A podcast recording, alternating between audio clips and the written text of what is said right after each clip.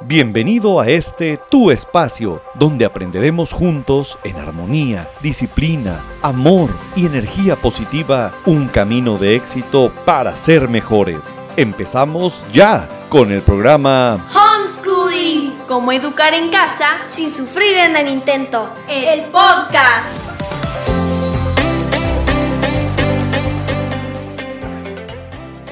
Ambientes de aprendizaje. Mi nombre es Víctor Juárez López y te doy la bienvenida.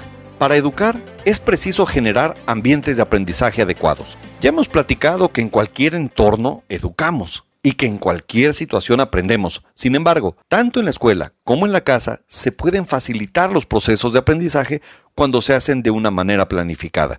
No se trata de intentar controlar todos los momentos y los procesos educativos ni de estar omnipresente en las actividades de los niños. Incluso la ausencia o alejamiento debidamente planificada es recomendable para que los niños encuentren espacios de aprendizaje autónomos, ya que eh, si es bien llevada a cabo esta actividad puede brindar un mensaje de confianza, de construcción de temas de autoconcepto, eh, fortalecimiento de autoestima, así como la generación de responsabilidad y una sensación de logro en los niños o jóvenes. El ambiente de aprendizaje es el conjunto de espacios y condiciones que rodean a una persona. Recordemos, en todo ambiente se aprende. Sin embargo, cuando se pretenden construir o provocar alguna situación de aprendizaje en específico, entonces nos convertimos también en responsables de dicho ambiente. Las principales condiciones que se deben procurar son que el ambiente de aprendizaje sea seguro. Número dos, que sea adecuado para el nivel de desarrollo físico, emocional y personal, tanto del niño o del grupo de niños o jóvenes que existan. Que esté enfocado hacia el logro de un aprendizaje, ya sea de conocimientos, habilidades o actitudes, o de preferencia de manera integral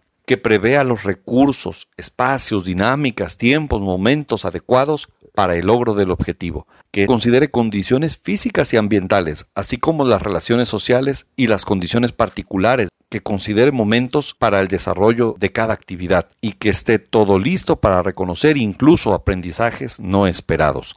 Finalmente, que prevea una forma de evaluar lo que se está realizando, lo que se ha experimentado o vivido, con un enfoque formativo.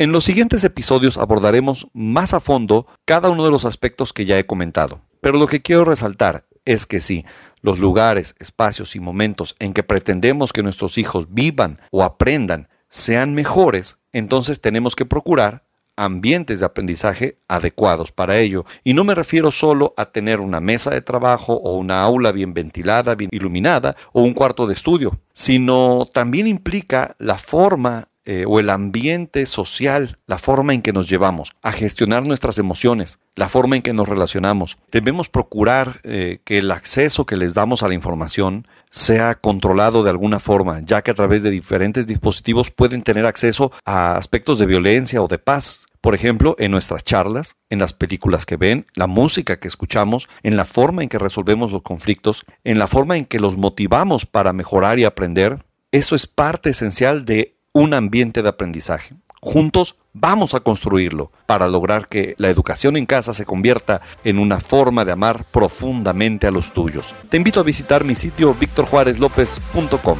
Comprometido con tu éxito. Hasta pronto.